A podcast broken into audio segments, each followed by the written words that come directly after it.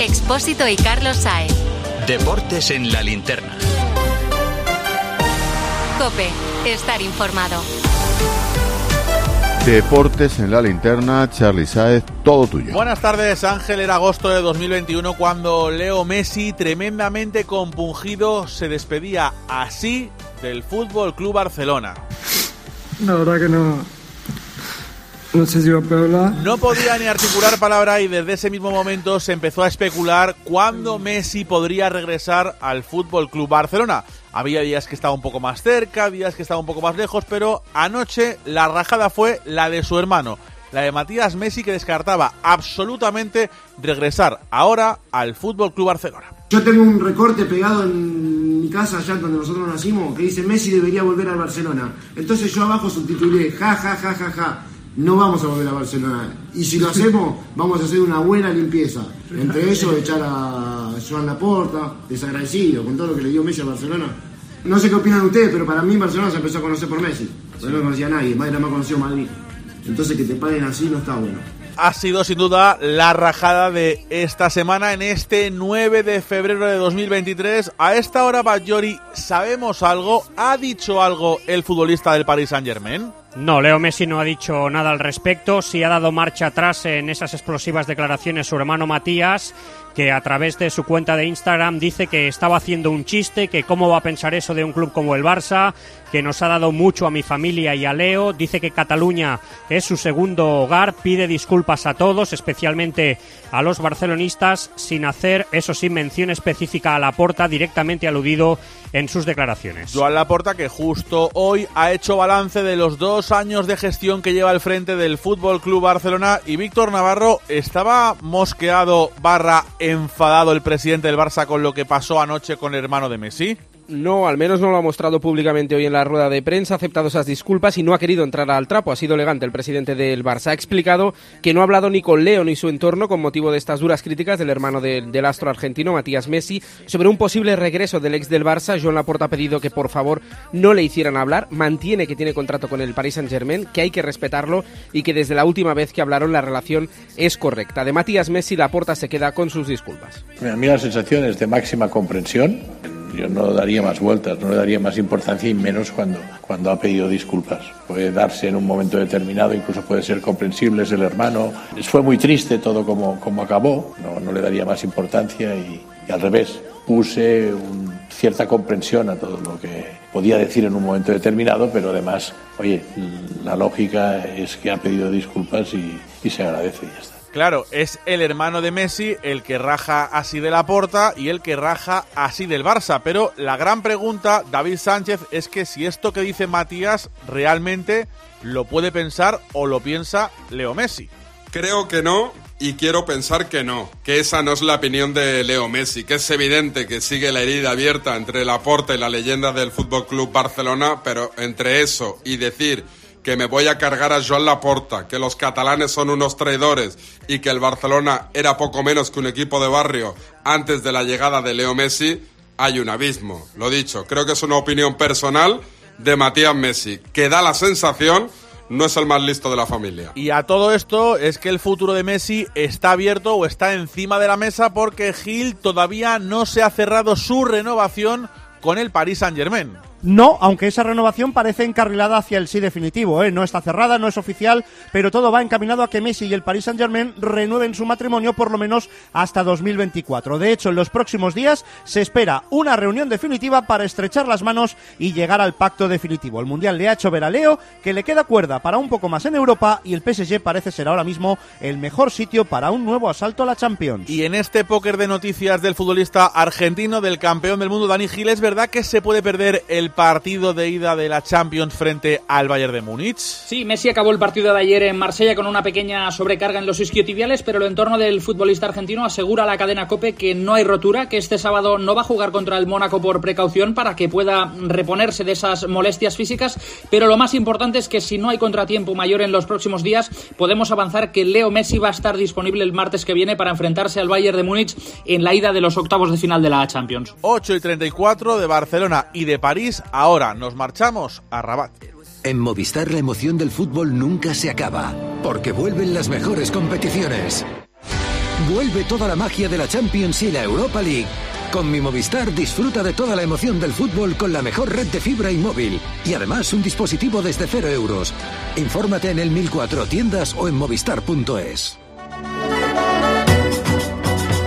Esta es la sintonía del Mundial de Clubes en la cadena Cope el sábado a las 8, por supuesto, con tiempo de juego como testigo, la gran final entre el Real Madrid y el Al Hilal de Arabia Saudí. Ayer noche de claros y de oscuros para el conjunto blanco. Los claros, por ejemplo, el golazo ayer de Rodrigo a pase de Ceballos. Ceballos la pisa, la balba, Rodrigo, Dios mío de mi vida. ¡Qué golazo! Oye, eso es un gol. Eso es un gol. Esa Miguel Ángel Díaz en Rabat fue una de las grandes noticias que dejó anoche el conjunto blanco a pesar del sufrimiento para estar en la gran final del sábado. Sí, el Madrid sin Benzema marcó cuatro goles por tercera vez esta temporada. Lunin demostró que no le asusta ser titular con dos paradones. Valverde por fin logró su primer gol después del Mundial y ya está un solo gol de ganar su apuesta personal a Ancelotti. Ceballos sigue prolongando su excepcional estado de forma y dejó un pase a Rodrigo Marca de la casa y a Rivas, que invocó apenas 20 segundos después de pisar el césped, reivindicó más protagonismo para la cantera. Ancelotti se tomó el partido con buenas sensaciones. El equipo, como he dicho me parece que está creciendo. Ahora hemos cumplido hoy porque estos son partidos donde hay todo que perder y nada de ganar. Lo normal es que Real Madrid estos partidos les gana y, lo hemos ganado bastante, no digo con tranquilidad, pero lo hemos controlado bastante bien. El Madrid cumplió el objetivo y tuvo ratos buenos, pero Arauz también tuvo ciertos despistes y ratos no tan buenos de fútbol. Sí, Charlie, pese a la victoria, el Real Madrid volvió a mostrar carencias en varios aspectos del juego. Uno de ellos fue la debilidad defensiva personificada en la figura de David Alaba, al que le cogieron la espalda con mucha facilidad. También el Madrid mostró fragilidad a balón parado, viendo como el equipo egipcio remataba en muchos de los corners votados. Además, Kroos y Modric volvieron a evidenciar que los años no pasan en balde y no fue hasta la salida de Dani Ceballos cuando el Madrid recuperó el control del centro del campo. Y por último, comienza a ser preocupante el asunto de los penaltis. Con el fallo de ayer de Luca Modric ya son cuatro los penaltis cerrados en lo que va de temporada. El Madrid está peleando otro título internacional. El sábado tiene un mes de febrero con el Liverpool, un mes de marzo con el Barcelona. En definitiva, muchas cosas importantes lo que viene. Y Manolo Lama, yo a esta hora no sé decir si el Madrid está bien ¿está mal o está regular? El Madrid está, que es lo más importante, y el Madrid nunca deja de estar, aun cuando su fútbol no es exquisito o su solvencia sobre un terreno del juego no es maravillosa. Ayer el Madrid, sin hacer un buen partido, ganó 4-1 y falló incluso un penalti. Ayer el Madrid, sin hacer un buen partido, regaló demasiadas ocasiones a un equipo mediocre. Pero del Madrid siempre hay que confiar que es un equipo competitivo cuando llega la hora de la verdad. Y la última demostración fue la pasada Champions. En ninguna de las eliminatorias, incluida la final, era favorito. En ninguna de las eliminatorias, incluida la final, fue mejor en el cómputo global de minutos y curiosamente ganó todas las eliminatorias y se proclamó campeón. Dos historias más que nos deja el partido de anoche. La primera, Miguel Ángel, un día, una tarde tranquila para Vinicius. Sí, acabó siendo además el mejor del partido y con su gol ya supera a Benzema como máximo goleador del Madrid esta temporada. El brasileño, que suma 14 goles, falló su primer mano a mano, pero picó al filo del descanso el segundo a la red. Se asoció bien con Rodrigo, provocó un penalti que falló Modric y completó un buen partido. Ancelotti valoró su esfuerzo en ausencia de Benzema. A él le gusta jugar al fútbol, eh, sea donde sea, él intenta de jugar al fútbol a lo mejor posible. Sus partidos han sido un partido muy, muy completo, lo ha intentado muchas veces, ha marcado un gol fantástico, ha sido siempre peligroso. Es el Vinicius que se ve muchas veces. Por cierto, hablando de Vinicius, es noticia de última hora de esta misma tarde. Juan Carlos Amón, el Real Valladolid toma medidas contra los energúmenos que gritaron contra el futbolista del Real Madrid. Sigue adelante el procedimiento abierto contra los aficionados que insultaron a Vinicius desde la grada de Zorrilla el pasado 30 de diciembre por parte del Real Valladolid. En este segundo episodio, en esta segunda entrega, el club decide suspender momentáneamente su asiento a los aficionados hasta que se resuelva definitivamente ese expediente, algo que ocurrirá, comunica el club, en el plazo aproximado de un mes. Además, desde la entidad se deja claro que no se considera racistas a esas decenas de aficionados, pero que con su conducta les han obligado a tomar esta medida. La segunda noticia que nos dejó el partido, ya lo decía antes Miguel Ángel, fue que Carlo Ancelotti contó con la cantera poco, pero contó con Arribas con gol incluido y así les recibía Florentino Pérez en el vestuario. Mira quién viene a felicitarte. Un minuto, la Un minutito. Un balón. ¿Eh? Un balón. Le decía Florentino un minutito y Arribas decía, sí, sí, en un minuto he marcado gol porque anoche a Carlo Ancelotti Melchor se le preguntaba por qué no contaba más o por si va a contar más con la cantera a partir de ahora. Bueno, Ancelotti piensa que la cantera del Real Madrid siempre ha sido muy importante, que se ha trabajado muy bien y ahora in situ, que lo puede comprobar a diario, ve cómo se trabaja tanto a nivel de técnicos como de jugadores. Eh, tiene la oportunidad de hablar y de ver prácticamente a muchos chicos jóvenes trabajar junto a sus técnicos, de los que dice, por cierto, que ya están preparados para dirigir a cualquier equipo de primera división. Y en cuanto a los jugadores, las eh, últimas generaciones, está convencido que hay unos cuantos jugadores ya que pueden dar el salto al primer equipo. A pesar de lo bien que se trabaja y de la calidad que tienen ya estos chicos que apuntan maneras, Ancelotti quiere dejar claro que es muy difícil dar ese salto definitivo al primer equipo. La cantera es un aspecto muy importante, tiene que tener en cuenta que Real Madrid en el primer equipo hay jugadores de un nivel muy, muy alto. Y dar minutos a jugadores no es tan sencillo. Dicho esto, tenemos jugadores muy, muy buenos. Bueno, pues Arribas y Vinicius van a estar en la final del próximo sábado y también Miguel Ángel van a estar dos de los tres lesionados que estaban en duda para participar o no en el encuentro frente a los saudíes del próximo sábado. Sí, ya están en Rabat Benzema y Militao. Se espera que mañana se entrenen y que al menos estén disponibles. Carvajal ha superado la gripe que le impidió jugar ayer. Hoy se ha entrenado con normalidad y va a ser titular el sábado. Asensio ha sido sometido a pruebas, no tiene rotura, ha tocado balón y espera estar disponible. El que está descartado es Courtois, ni siquiera ha sido inscrito. Tiene una micro rotura, se le espera para Pamplona la próxima semana. Y por último, Nacho, después de jugar ayer, regresó a Madrid con Florentino Pérez en el vuelo privado. Ha sido padre de una niña llamada Lola en la tarde de hoy y mañana volverá aquí a Marruecos para entrenarse con el equipo. 8 y 42, lo siguiente aquí en Deportes Cope, en la linterna, el futuro de Ansu Fati. Dos cositas. La primera, un motero siente la libertad del viento en su cara. La segunda, un mutuero siempre paga menos. Vente a la mutua con tu seguro de moto y te bajamos su precio sea cual sea. Llama al 91 555 5555. 91 555 5555. Por esta y muchas cosas más, vente a la mutua. Condiciones en mutua.es. Este estaba llamado a ser el gran año de Ansu Fati después del calvario de lesiones que ha pasado el canterano del Fútbol Club Barcelona, pero lo cierto es que no está teniendo suel- el internacional español y por eso Elena Condis se empieza a hablar del futuro de Ansu Fati, de lo que quiere el futbolista y de lo que quiere su entorno que podrían querer marcharse del Fútbol Club Barcelona. Como avanzábamos ayer aquí en COPE, el entorno de Ansu Fati le recomienda salir del Barça porque no le ven encaje en el nuevo sistema de Xavi. Ayer su agente, Jorge Méndez, viajó a Barcelona única y exclusivamente para reunirse con Ansu. Le informó de varios clubes de la Premier interesados en él.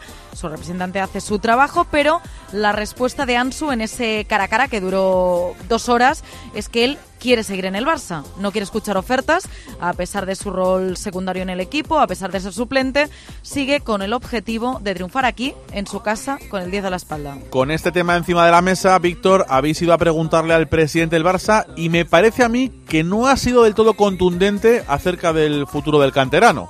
Cuenta con él, pero ojo, porque no descarta nada con su futuro. Joan Laporta ha asegurado que tienen muchas esperanzas puestas en Ansu Fati, que entiende el revuelo con su futuro, precisamente por esa visita que comentaba ahora Elena de Jorge Méndez ayer en la ciudad condal, pero que nadie del entorno de Ansu les ha comunicado que quiera irse, a pesar de que saben y son conscientes que tiene ofertas. Laporta no se ve de evidente, dice que no puede predecir el futuro y esto respondía preguntado por Ansu Fati. En estos momentos no nos lo planteamos.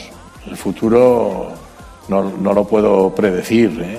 Para nosotros Ansu Fati es un jugador en el que tenemos, es lo que he dicho, depositadas unas grandes esperanzas. A ver, todo esto depende de que sea un jugador útil para el club y esto depende mucho de, que el entrenador pues lo haga jugar. Ya lo hemos escuchado, la porta no es contundente con el futuro de Ansu Fati. Queda mucho para el mercado de verano, pero vamos a hacer un poco de mercado ficción. Por ejemplo, Bajori, ahora mismo así a ojo, ¿cuánto podría costar Ansu Fati en este mercado europeo? Pues resulta complicado establecer un precio de mercado, pero acudimos a la prestigiosa web Transfer Market para hacernos una idea y el valor actual de mercado que establece es de 50 millones de euros. Arranca hace tres años con una cifra de 20 millones cuando estaba en el juvenil, alcanza un valor máximo de 80 millones cuando brilla y destaca con sus goles en el primer equipo, baja a 60 al entrar en espiral de lesiones hasta los 50 que le asignan actualmente como valor de mercado. Sí que es cierto que es de los jugadores que tiene buen valor de mercado, el Barça podría sacar bastante por él. Dani Senabre, ¿tú crees que si llega un ofertón debería el Barça vender a Ansu Fati? En la situación económica actual que se encuentra el Barça, si viniera una buena oferta, una de esas mareantes de 70-80 millones de euros, el Barça debería vender a Ansu que es un jugador con un futuro maravilloso, que puede ser que sea en algún momento el jugador que prometía ser. Puede ser. Ahora, eso es solo posible. En cambio, los 80 millones son seguros si es que existiera la oferta. Con lo cual, en cualquier otra época del Barça te diría que no. Ahora, con estas urgencias, el Barça debería vender a Ansu Fati. Ansu Fati, Elena, es otro de los temas que ha puesto la porta encima de la mesa, pero no el único porque, como digo, han sido dos horas de rueda de prensa en la que el presidente ha respondido al dinero, al futuro, a la renovación. Vamos, que ha hablado de todo. Asegura Laporta que podrán fichar en verano sin tener que vender. Prevén rebajar la masa salarial en 170 millones. En junio señalan que con las salidas de Piqué y Grisman se ahorran, atención, 90 kilos. Renovaciones pendientes. La de Valde. Dice el presidente que está acordada a la espera de saber cómo se puede inscribir. Desde el entorno del jugador no lo ven tan fácil. De Dembélé, que acaba en 2024, dice que le encantaría que siguiera muchos años más aquí. Más frío y ha sorprendido ha sido con Busquets. Ayer ya contaba que le gustaría seguir al capitán pero aún no tiene una oferta de renovación del Barça. La porta públicamente le da largas y también en privado. Dice que ya lo hablarán a final de temporada, que es cuando termina contrato. Es que no hemos hablado de este tema. O sea, no nos hemos sentado a hablar porque de momento ninguna de las partes eh, consideramos que sea el momento. Nos sentamos antes de Navidad porque eh, él tenía propuestas de la MLS. Eh, Busi es un jugador que tiene propuestas de la MLS, sabemos de Todo que... en stand-by y puertas abiertas, 8 y 47 a esta hora, Gema Santos, nos damos un buen paseo, pero bueno, bueno de verdad, por Leroy Merlin. Pues la verdad es que sí, porque allí siempre nos encontramos con los mejores productos, la mayor variedad, la máxima calidad, los mejores precios. Vamos, que imagines lo que imagines, lo vas a encontrar en Leroy Merlin. Y no te cuento nuestros oyentes profesionales de la construcción y la reforma, Charlie. Para ellos todos son ventajas. Mira, para empezar te vas a ahorrar un montón con cada compra, te lo recuerdo. Hasta un 8% de bonificación al mes, has escuchado bien, hasta un 8% de bonificación mensual según tus compras y muchas más ventajas aún que te están esperando en Leroy Merlin. Así que vete corriendo a darte de alta en el espacio pro de tu tienda más cercana y comprueba cómo Leroy Merlin está contigo. Ya verás, Leroy Merlin, ahora más pro.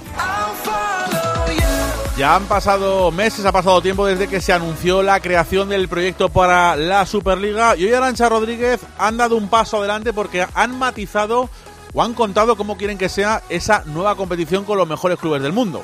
Hoy se han presentado esos 10 puntos donde lo más importante es la insistencia en que se trata de una competición abierta en la que se espera que participen entre 60 y 80 equipos y que van a estar divididos en varias divisiones. Los participantes se van a garantizar un mínimo de 14 partidos y un máximo de 20. Además han dicho que habrá un espacio para el fútbol femenino y que lo más importante, además de lo económico, es cuidar de la salud de los futbolistas. Ni abierta ni cerrada, ni arriba ni abajo, foto. A la liga esto le da todo bastante igual y siempre que habla la Superliga aparece comunicado al quite de la liga. Así es, la liga tacha de falso este modelo de competición aparentemente abierto, de no democrático y que otorga el poder y las decisiones a unos pocos clubes ricos dejando sin voz a los clubes pequeños y medianos. Dicen que este modelo ya fue presentado, analizado y rechazado en 2019 y que si su modelo se basa en varias divisiones con un grupo de élite asegurándose la permanencia en la máxima categoría, este modelo no es 100% abierto. Seguimos con fútbol internacional, en este caso planetario, Avilés, porque hoy hemos conocido más premiados o más nominados, mejor dicho, a los premios de Best. En concreto los entrenadores, Charlie, en el fútbol masculino está Carlo Ancelotti, que ganó la Liga y la Champions con el Real Madrid, Lionel Scaloni, campeón del mundo con Argentina,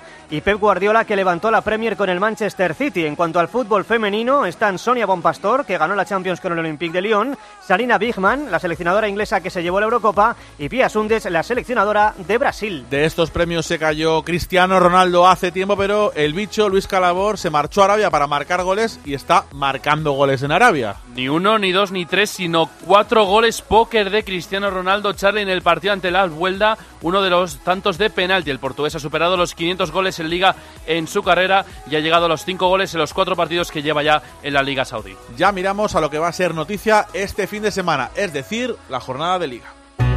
Solo los más rápidos podrán conseguir ofertas increíbles por un tiempo limitado, como un 60% de descuento en una selección de calzado y textil de deporte de marcas como Vans, Adidas, Puma, Under Armour, Boomerang y muchas más. Así son las ofertas límite, solo hasta el 12 de febrero en el Corte Inglés. Tus compras en tienda web y app.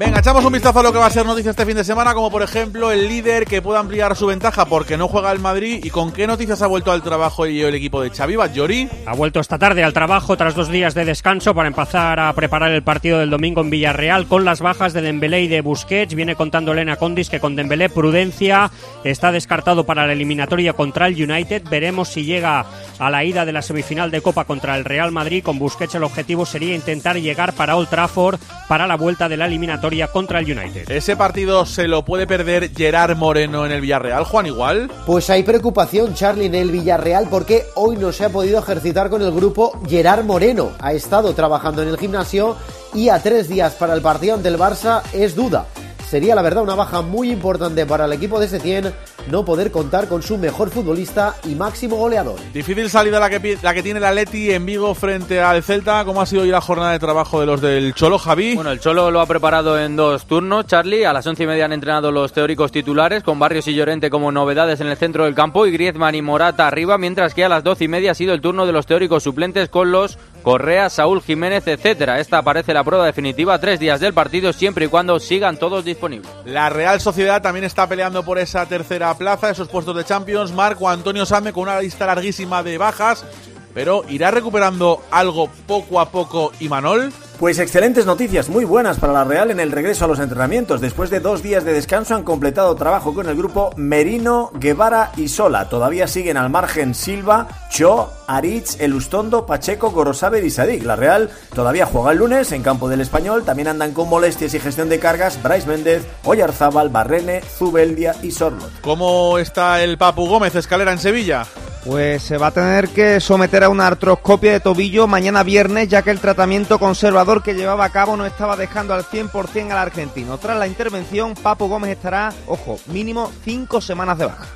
Aunque la imagen del fin de semana, seguro, sin duda, la vamos a encontrar en Valencia porque Segarra se prepara esa manifestación multitudinaria para protestar por la situación del equipo y se siguen sumando colectivos y peñas a esa protesta contra Peter Lind del sábado. Recuerdo, están todos los aficionados citados junto a la fachada principal de Mestalla una hora antes del partido contra Athletic que arrancará a las 9. Y la intención es que ninguno de esos manifestantes acceda a las gradas del Coliseo Valencianista hasta el minuto 19 de partido, en clara alusión al año de fundación del Valencia. Más tranquila que la situación del Valencia es la del Betis, pero Ocaña, allí se empieza a hablar de crisis del conjunto verde y blanco. Bueno, por lo menos no son los resultados que todo el mundo esperaba desde el parón del Mundial, curiosamente, porque el Betis sigue séptimo a tiro de piedra de los puestos de Champions, pero con malos números en cuanto a victorias y sobre todo con cinco partidos sin ganar en el Villamarín. De todas formas, su gran capitán Joaquín Sánchez no quiere ni oír hablar de crisis. Yo no puedo hablar de crisis porque el equipo compite, el equipo su identidad la tiene, que tenemos que, mejorar muchos aspectos, sobre todo en, Aunque la jornada se abre mañana a las 9, lo hace con un Cádiz Girona que pita Pulido Santana. Noticias en el conjunto amarillo, Rubén López. Ahí está por ahí Rubén López. En el Cádiz junto con David Gil y Víctor Chus, pero Sergio tiene buenas noticias porque recupera a Rubén Alcaraz y también a Sanemeterio, su centro de campo titular, en más de un encuentro esta temporada. Además también entre la convocatoria, uno de los últimos fichajes, Jorge Meré. Sergio habla de más de 40 puntos para salvarse esta temporada y que destaque la importancia de los partidos en casa, un partido para el que la afición cadista hará un recibimiento especial antes del choque. El apunte del Girona Albert 10, ¿por dónde pasa? El Girona viaja mañana a Cádiz con 21 futbolistas, 6 lesionados, Estuani sancionado, lesionados de última hora, Ángel Herrera 4, 6 semanas, Valeri 2 semanas, vuelve Arnau Martínez. Y cerramos el fútbol con una noticia triste porque en Munilla se marcha un histórico del fútbol español, padre de futbolista, hijo de futbolista, jugador y entrenador que nos ha dejado en el día de hoy. Ha muerto a los 63 años Marcos Alonso Peña, el pichón, padre de Marcos Alonso, el jugador del Barça e hijo del mítico Marquitos. Fue internacional y jugó en los años 80 en Atlético, Barça, Racing y Logroñés. Ganó una liga y una copa con el Barça y luego entrenó a Rayo, Sevilla o Atlético. Todo el fútbol español se ha acordado hoy de Marcos Alonso. El abrazo más fuerte de los deportes de la cadena COPE, Marcos Alonso, descanse en paz. Expósito y Carlos Sae. Deportes en la linterna. Cope, estar informado.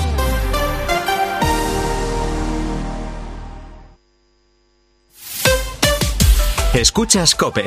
Y recuerda, la mejor experiencia y el mejor sonido solo los encuentras en cope.es y en la aplicación móvil. Descárgatela. Descubre un nuevo mundo. Todos los días en tu kiosco Primer Plano, la nueva sección del mundo con contenidos de impacto sobre lo más relevante de la actualidad. Además, un nuevo diseño, una web más dinámica con noticias personalizadas para ti y un mayor despliegue audiovisual. Descubre un nuevo mundo. El mundo, la verdad por incómoda que sea. ¿Quieres dejar de pensar a qué hora pones la lavadora o el lavavajillas? Placas solares de Solideo y olvida las subidas de la luz. Es el momento de hacerlo. Solideo.es Este sábado, Robocop ¿Eres tú? llega a 13. Vivo o muerto vendrá conmigo. Toda la saga al completo. Gracias por su cooperación. Robocop 1, 2 y 3. El sábado por la noche en 13. Soy Manel de Carglass. Con las heladas, el agua que se acumula en el interior de un impacto puede congelarse y agrietar tu parabrisas. Por eso, no te la juegues. Si tienes un impacto, pide cita en carglass.es y en 30 minutos lo reparamos. Carglass cambia, Carglass repara. Con el dinero no se juega y antes de tomar decisiones necesitas tener la mejor información. Porque hay personas que logran ahorrar y otras que nunca lo consiguen. Bueno, hay una parte que tiene que ver con el nivel salarial, hay una parte. El principal motivo por el cual no se logra ahorrar es la debilidad humana. Siempre vamos a tender a preferir el placer presente antes Ajá. que no el placer futuro, siempre. siempre. Los lunes, una- miércoles y viernes a las 5 encuentras en la tarde de Cope con el profesor Fernando Trías de BES la mejor explicación a tus preocupaciones económicas.